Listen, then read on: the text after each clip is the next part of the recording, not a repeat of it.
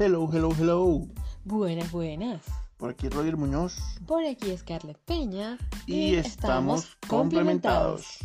Llegamos a ustedes gracias a El Rock 23 Art Design y a El Rock 23 Tattoo Design. Y otro patrocinante oficial.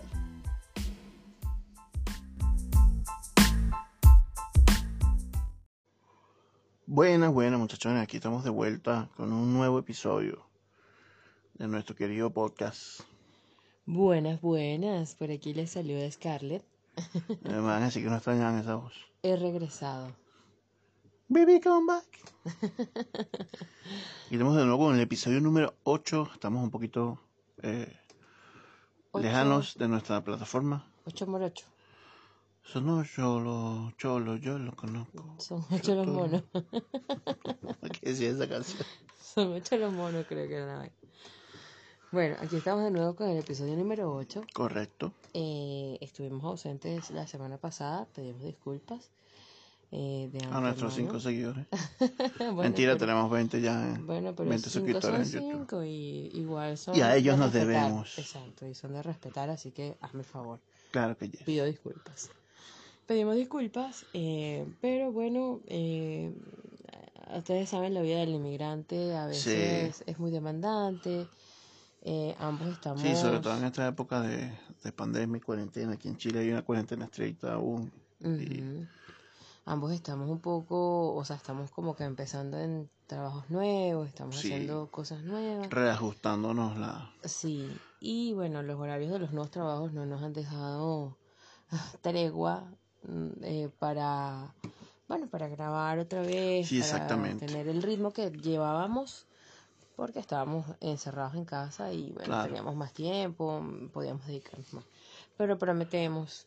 eh, Sí, ya estamos buscando la, la manera de, de poder grabar. Porque pasa que, claro, no solo es grabar, sino también nos llevamos es tiempo editar. en editar, en, tratar de armar un videito con imágenes, etcétera, para YouTube. Entonces, Con cariñito. subir el video, con que exportarlo. Los que saben de edición saben que se lleva su, Su su par de horas. Sí. Sí, Pero nada, el hecho es que volvimos. exacto. Y venimos estamos. con un tema un poco, Está en boga. ¿cómo lo dirías tú? Está como un tema un poco em, can- eh, candente, ¿no? Es como un tema, bueno, un poco conflictivo, un poco... Sí, conflictivo. O sea, conflictivo es una buena palabra. sí, Este es un tema confuso, complicado. Complicado, sí. Que la verdad es que ni yo misma sé cómo abordarlo. Ese tipo de relaciones cuando tú dices es complicado. Qué así. raro. Ni yo misma sé cómo abordarlo, pero decidimos hablar de ello porque eh, últimamente las noticias se han visto muy, mm, como muy llenas de noticias acerca de estas personas que son los influencers, Los influencers. youtubers, influencers Sí. en general. Sí, es que claro, el término influencer, eh, desde un punto de vista eh, como, como el concepto, un significado, es una persona que influye en la, compor- en la en la- el comportamiento de otra persona o en, en lo que hacen otras personas. Sí, bueno, ¿no? de hecho buscamos el concepto y un influencer es una persona que tiene la capacidad de movilizar opiniones y crear reacciones debido a la credibilidad que cuenta sobre una temática concreta. Son líderes de opinión y figuras mediáticas dentro de un área o sector. Exactamente. Entonces, claro, según ese concepto, son personas que, de una base, eh, son personas que saben de lo que están hablando. O son personas que estudiaron, no sé, comunicación social, tal vez, o, o son personas expertas en un tema que hablan sobre ese tema, como es el caso de Sacha Fitness, por ejemplo. Claro, bueno, de los que, Que- pero esos son de los, eh, que eso es lo que nos causa un poco de conflicto, porque eso es con los influencers serios que uno puede, que uno sigue y uno dice, bueno, esta gente realmente sabe lo que está hablando. Hay muchos influencers que, o sea, llegaron a ser influencers porque, no sé, son medianamente chistosos o porque hacen videitos chéveres bailando o porque entonces ganan una cantidad de seguidores importantes, Sí. pero no son gente especialistas en ningún tema, ni son gente eh, estudiada acerca de una carrera Sí, o de una profesión o de algo en especial. Sí, por eso yo creo que hay que como que hacer una clasificación también dentro de lo que, de lo que son los influencers en general, porque para las personas como nosotros, eh, mayores de 30 años, que tenemos ya una cierta formación académica igual y ciertos criterios, hemos visto muchas cosas, este, no es lo mismo un influencer que para un niño, para los chamos ahorita de 15 años. Mm, Tenemos una vecinita eh, que tiene 8 años, 7 años y todo es, su juego es TikTok. Sí, pasa todo el día haciendo los bailecitos de TikTok y bueno. Y entonces sigue a niñitas que tienen no sé cuántos likes, entonces hay no sé cuántos likes y hago tal cosa. Y por ahí parte mucha, esa, esa, esa, esas personas que tú dices que, que no son personas que estuvieron para algo, pero que se volvieron virales. Sí. Se volvieron personajes dentro de la comunidad. De YouTube, por ejemplo. Sí, exacto. Eh, por ejemplo, el, el, el niño este del Oxxo que, que le piden los halls y le piden y, el niñito hace la carita así, ajá. Que bueno, al final descubrimos que no era un trabajador del Oxxo, era un hijo de un trabajador, de una trabajadora del Oxxo. Y, y que bueno, que votaron a la mamá porque no podían hacer eso. Sí, de hecho la cadena como que no quiso formar parte de, de ese de ese video que se volvió tan viral. Ajá, y entonces. que después se replicaron todos esos memes porque, claro, el niño estaba uniformado con el. Ajá, con el uniforme de Lux.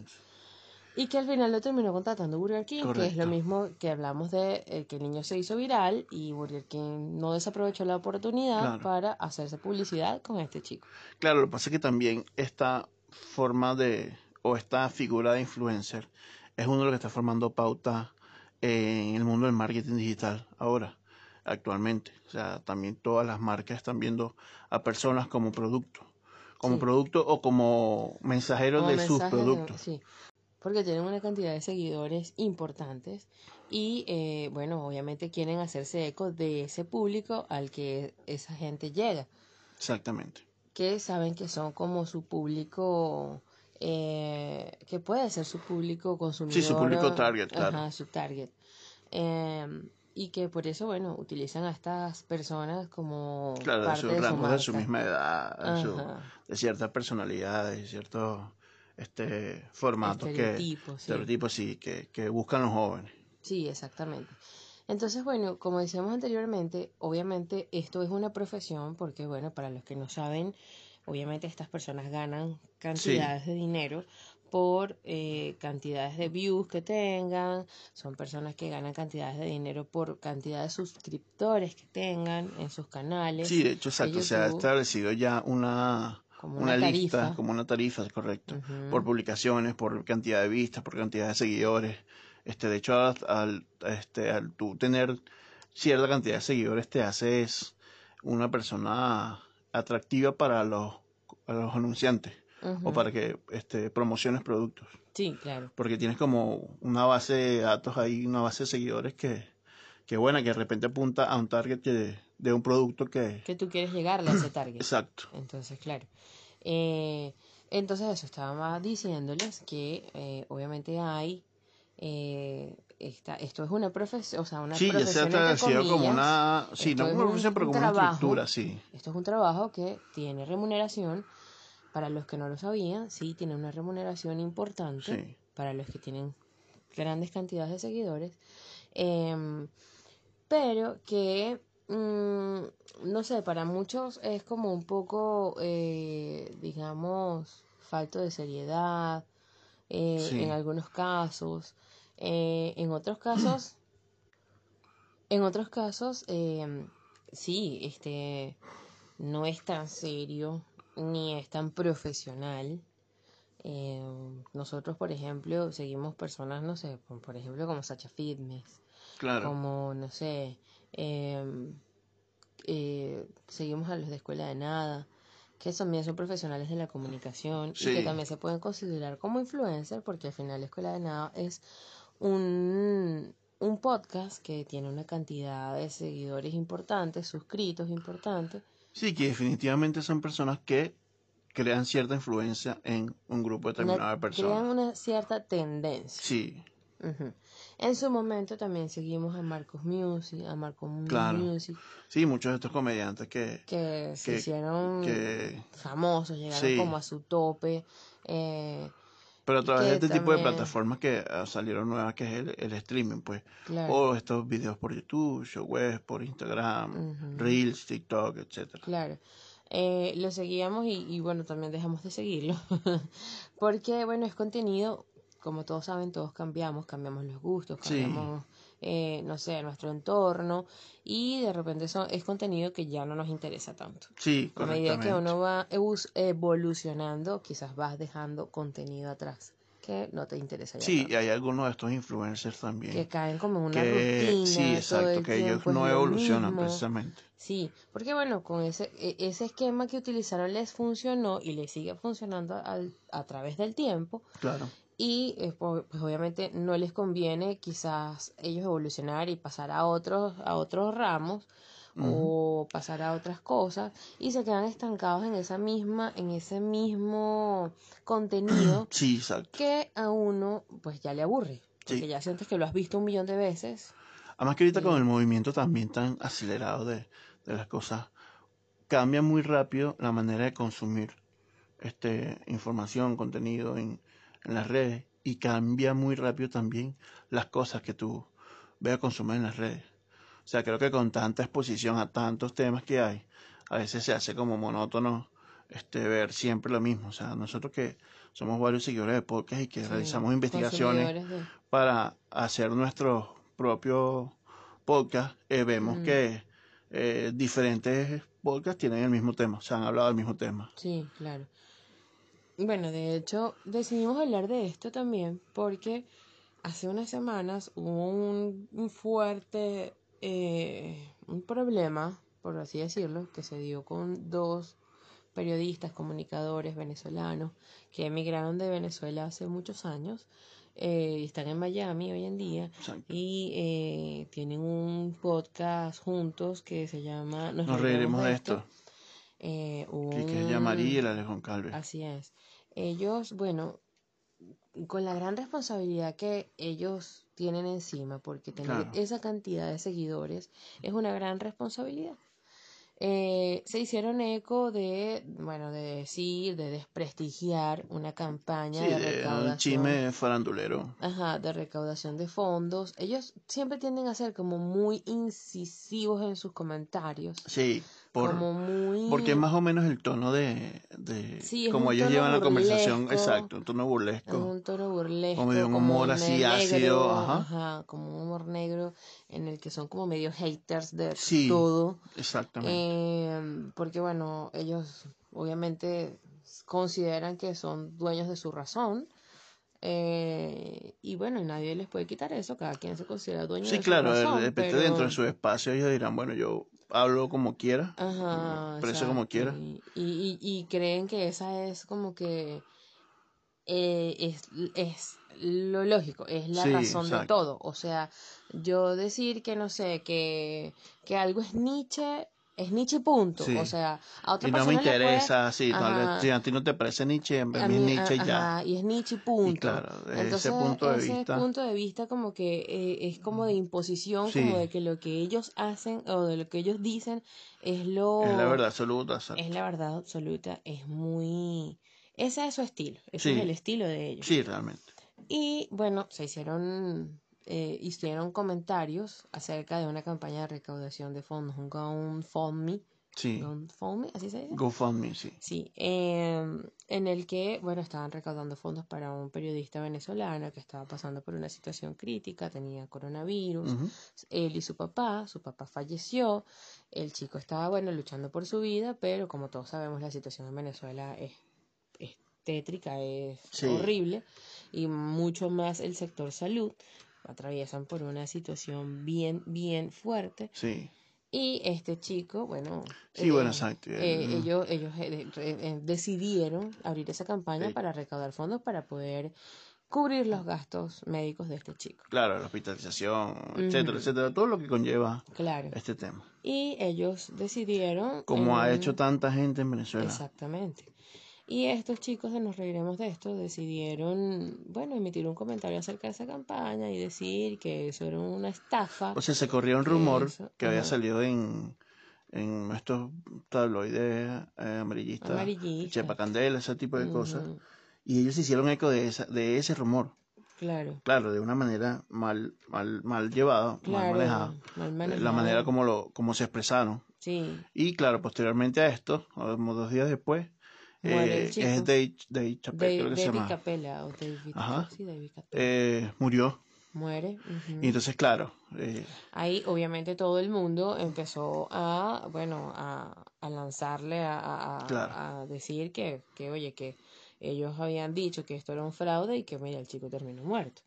Entonces, pues obviamente empezó la gente bastante incisiva. el tema de la influencia también, ¿no? Lo que tienes en, en- o sea, Mm. ese poder que tienes de influir en la gente, pero también que se te puede revertir. Claro, que fue lo que- que les que pasó a ellos, porque, negativo. obvio, con ese tipo de comentarios se le pusieron así en bandejita.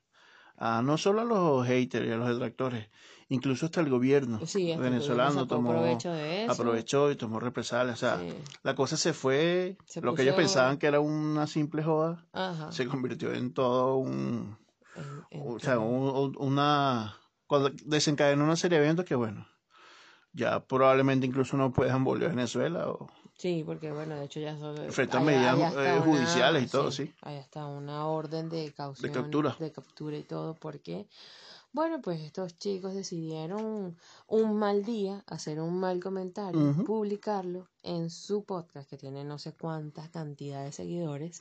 y cosas que han pasado Eh, anteriormente igual, solo que eh, sí. esto fue como que lo más recién y todo el mundo, ay, Sí, y lo que nos tocó a nosotros como venezolanos, porque Sí. en el mundo muchos youtubers han cometido errores Sí, ha habido mal manejo de, de ese poder de las redes. Claro, hay otros casos, por ejemplo, que entonces son como que hacer lo que sea por ganar la atención de los, de los seguidores. Sí, por ejemplo, en uno de los casos vimos Mona Lisa Pérez fue una youtuber que realizaba diversos retos, de estos retos que hacen challenge y estas cosas, eh, distintos retos virales y en los videos, en los videos que subía a su canal. Uno de ellos consistía en disparar un arma de fuego en el pecho de su novio, quien se protegería de la bala sosteniendo un libro sobre él. Un libro de no sé cuántas páginas que supuestamente, según Sí. ellos, iba a detener la bala. detener o sea, la la bala. bala no atravesaba el libro. Exactamente. Obviamente el reto salió mal y esta chica terminó siendo la asesina de su novio. Mató a su novio, quedó grabado, Ex- Exactamente. quedó el, el novio muerto y ella presa. Y ella presa. Así, y como esto, bueno, muchísimos. No sé si llegaron a ver un rubio, un, un, un tipo estadounidense, un rubio altísimo que hacía como unos split en Unos medio de split la en de calle. la calle, sí. Este chico se llamaba Logan Paul. Y él decidió Él llegó a aparecer, tener algunos cameos en películas y todo. También. Eh, bueno, él en diciembre del 2017 decidió ir a, al bosque de los suicidios eh, En Japón. en Japón, en Aokigara, Aokigahara, Kigahara. el bosque de los suicidios. Y eh, bueno, su intención era mostrar el par, el, el, el bosque. La Sí, claro, es un sitio eh, Turístico. turístico, entre comillas. Ajá. Y bueno, resulta que en el, en el bosque estaba una persona que se había suicidado. Claro. Como era famoso el bosque, Sí. pues la persona se había suicidado y él Y él decidió, filmar. filmarlo. Entonces, bueno, obviamente le cerraron el canal eh, y bueno, tuvo críticas muy fuertes por la exhibición de ese canal. Sí, no, y tú enfrentó cargos eh, Legales penales y también, todo. legales, ajá. Sí, Sí, de hecho, desapareció de las redes totalmente. exactamente. Eso no es que Bueno, se había vuelto tan viral. y sí, no. Exacto, a raíz ya de ahí. El, el tipo ya no, no está por ahí. Queríamos decirle más o menos las cantidades que ganaban, eh, que ganan los influencers con la cantidad de seguidores que tienen, más o menos para que ustedes se hagan una idea del dinero que este, este oficio Sí. eh, obtiene Claro. su trabajo. Sí, claro, más que oficio es como la nueva manera también de hacer eh, contenido. Ujú. O sea, Pero- ya que... oficio. Sí, claro. Pero hay otras personas, por ejemplo, hay muchos artistas que tenían su, su, sus programas o sus canales en televisión o sus espacios en televisión y ahora ya no existe prácticamente la televisión. Ahora todo es streaming, esto- todo es show por internet. que, bueno, que YouTube ahorita es una plataforma más, Claro. una plataforma como Netflix, una plataforma como cualquier otra en la que la gente, bueno, busca contenido de interés. Sí. Entonces dicen aquí las estadísticas que eh, de los que se le pagan a un influencer, de 500 a 1000 dólares si tienes más de 100k o de 100 mil seguidores. Estos son datos de, eh, de YouTube, que paga la plataforma de YouTube. Este, Por eso los youtubers luchan tanto por una plaquita de Sí. YouTube. por eso es que necesitamos que se suscriban y le den like y lo compartan. Y, por favor. Cuando llegamos a esos seguidores, nosotros empezamos a pichar una cosita. Mira, de 500 mil dólares si tienes más de 100k o 200, o sea, de 100 a 250 mil seguidores. De 1000 a 5 mil dólares si tienes más de 250 mil eh, seguidores. Y de mil dólares cuando estás hablando ya de varios millones de seguidores. Imagínate. Y cientos de, de, de miles en interacciones. Porque claro, no solo es No solo que es te que sigan, vean, es que tengas views en, en tus Y no solamente videos que de te YouTube. vean, sino que también te comenten. Claro. Entonces, Adicional a esto, esos son, los- o sea, esos son como que los los precios que o los costos que paga YouTube, YouTube. por views, pero eh, al, lo que decía hace rato que al volverte tener tantos seguidores te vuelves como un potencial Claro, mm, este canal para ofrecer productos. claro, entonces ahí Entonces es cuando llegan patrocinantes, pagan. anunciantes, exacto. Sí, claro, claro. Obvio, por eso les decimos, es, es un oficio y la gente gana dinero Buscamos con eso. Si un roncito, por favor, mejor. Nosotros ya tenemos patrocinantes. Claro que sí, cómo no. Eh, que, bueno, se los decimos siempre al principio del podcast y al final del podcast, así que bueno, por ahí ya ustedes saben. Pero eh, igual estamos abiertos a que otras personas también nos ofrezcan. Espacio para todos. Exactamente.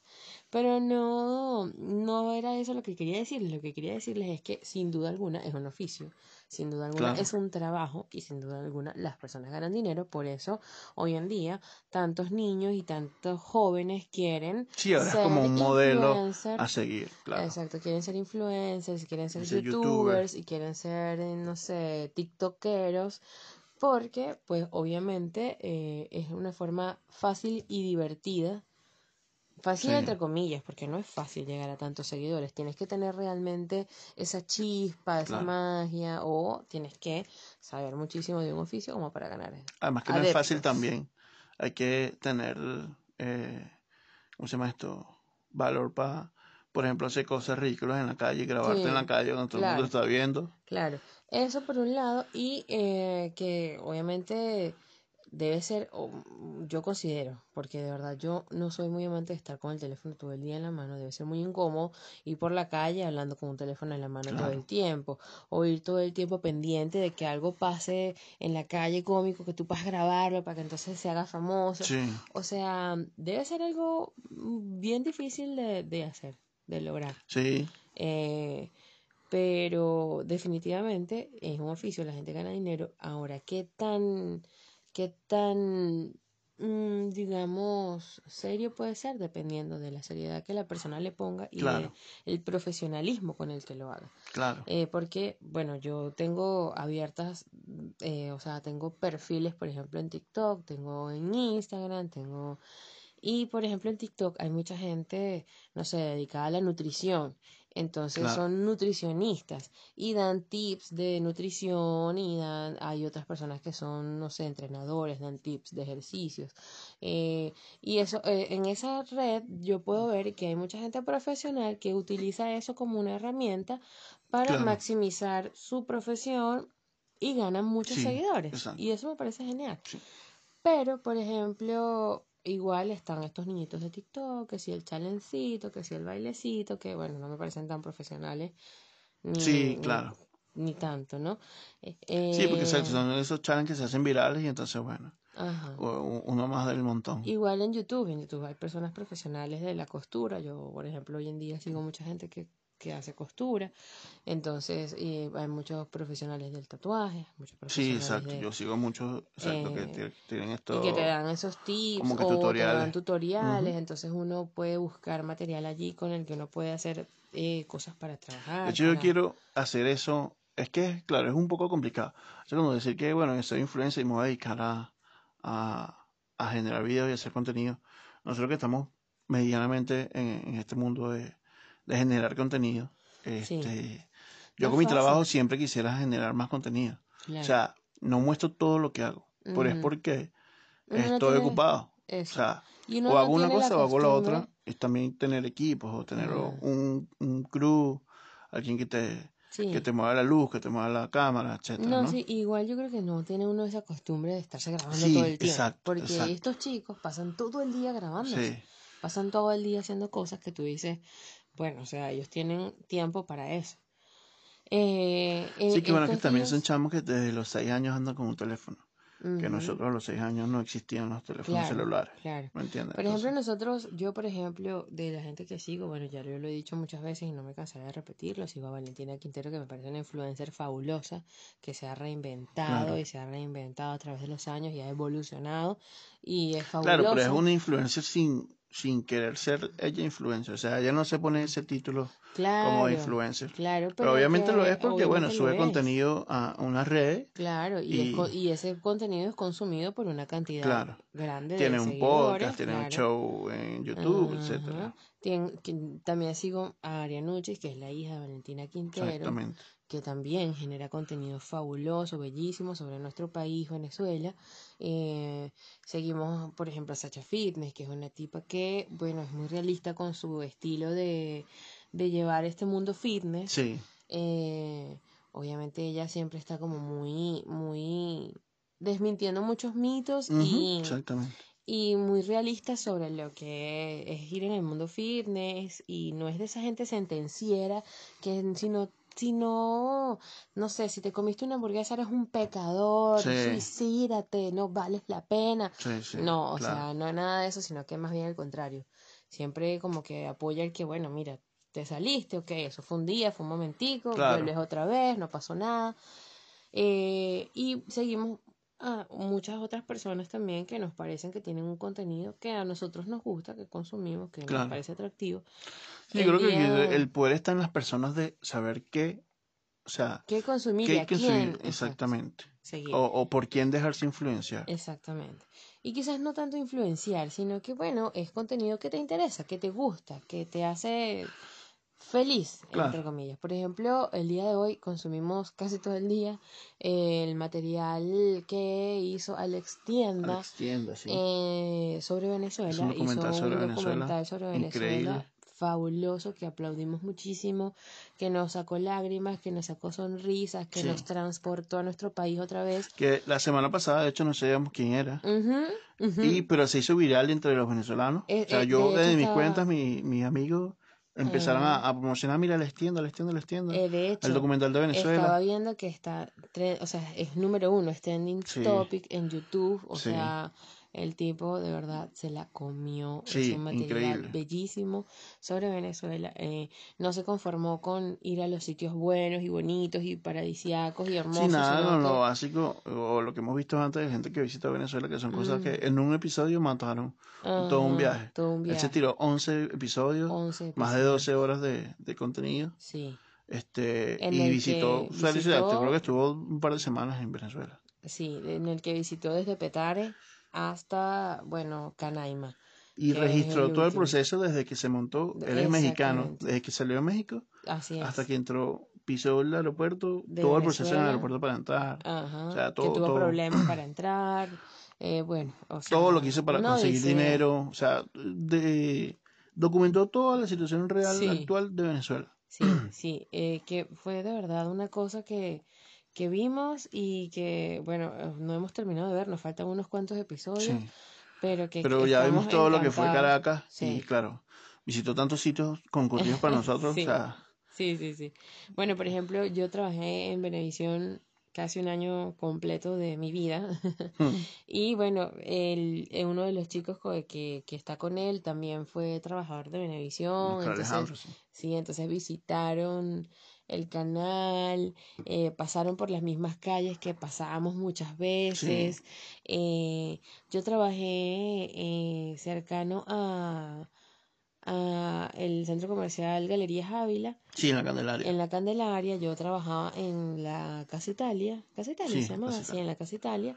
eh, y Sí, también pasó por ahí, mucho por- hecho, por esa zona. Exacto, de hecho hasta, hasta se hospedó por allí. Sí, Entonces, bueno, para mí fue como volver a ver esas calles que tenía años que no veía. eh, y... sí, a, a los caraqueños, eso no, no, a mí personalmente me volvió loco porque visitó Sí. La Pastora, que fue mi, mi, mi zona este, donde natal, crecí, sí. eh, todo el centro de Caracas, Capitolio, donde trabajábamos, donde Sí, estudiábamos, etcétera. Eh, Altamira, Todo, este, Chacao, Plaza Venezuela, Chacao, sí, Sabana Bellas Artes. Parque Central. Sabana Grande. Sabana Grande, Plaza Venezuela, sí. Se hospedó en el Humboldt.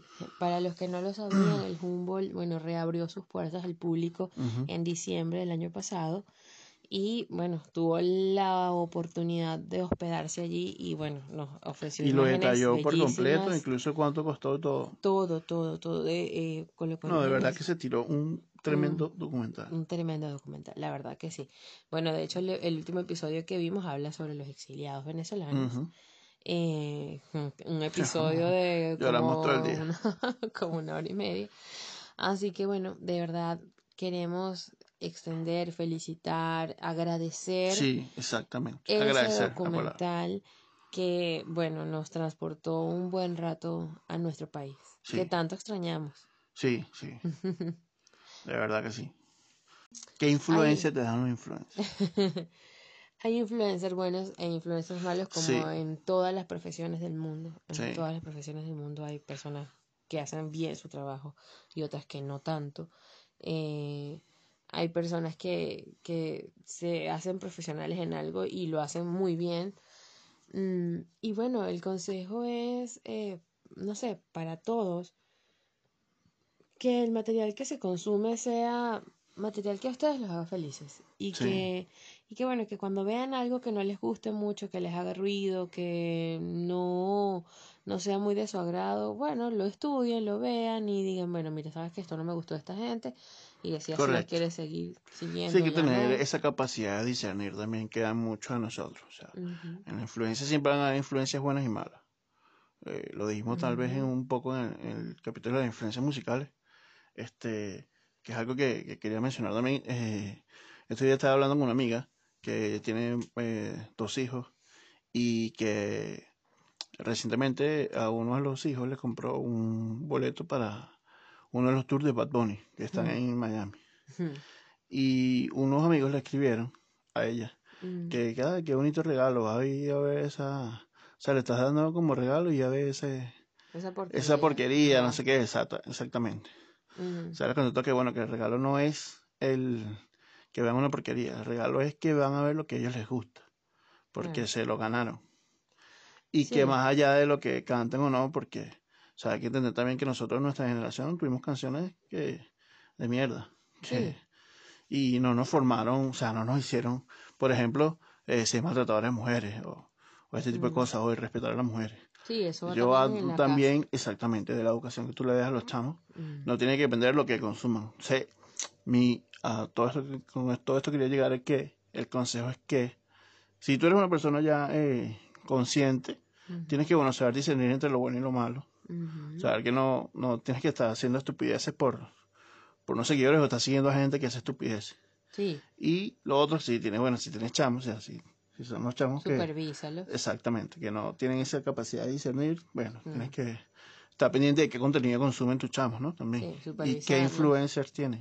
Sí, supervisar, más que todo supervisar y y de repente estar pendiente de, de, ese tipo de challenge y cosas que muchas veces han sido peligrosos, han matado personas, sí. eh, estar pendiente de que no vaya a cometer una locura, porque bueno, lamentablemente, como les decimos, como les decíamos al principio, eh, pues el, el oficio de moda es ese.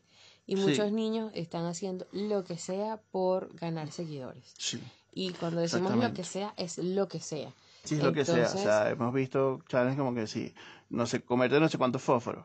Ajá. Eh, bueno, la otra vez vimos uno de una chama que se comían una vaina como unos ají picantes, una vaina así, y la chama terminó con todas las vías, no sé, estas vías respiratorias, sí. el, eh, quemadas. Sí eh, la, la, muchacha terminó casi que en terapia intensiva. Sí, se comió como 10 ahí, una cosa así. Una, cosa eh, la gente está haciendo lo que sea por ponen ganar, en riesgo su vida y su cuerpo por likes, que es donde hay que pasar la radio. Exactamente. Y también, bueno, guiarlos sobre los estándares de belleza, sobre todo los estereotipos, porque también es algo que les está ocasionando mucho daño. Porque entonces, bueno, Ese estándar de belleza, esos filtros. Exacto. Hemos visto muchas veces personas que dicen, mira, este filtro te cambia la cara entera. Y entonces la gente ya no se quiere ver como son realmente, se quieren ver con estos filtros eternamente. Sí. Y no se aceptan y no se aman como son. operarse, etcétera. Entonces, bueno, todo todo en extremo es malo. Sí, exactamente. Todo en extremo es Así malo. que mm, no está de más eh, eso, estar siempre supervisando que están consumiendo tus hijos. eh, y si tú, bueno, eres una persona consumidora también de este material, Claro. Saber Sí, que no yo- todo esto es tan real como Sí, parece. claro. La Yo no voy a es- demonizar las redes ni a los influencers, pero sí hay que saber Mm, qué influencers seguir. Es como cuando nosotros estamos echando en la vida real. Hay que saber qué amigos tener y qué amigos no. Claro, y, y saber que esto no es del todo real. Esa vida tan maravillosa que te Sí, exacto. muestran de viajes y comidas y una vida perfecta, no es tan perfecta como parece. Sí. Todos, La, la edición del video soporta Mm. todo. todos, absolutamente todos tenemos problemas, todos, absolutamente todos tenemos, bueno, eh, situaciones difíciles. eh, Claro.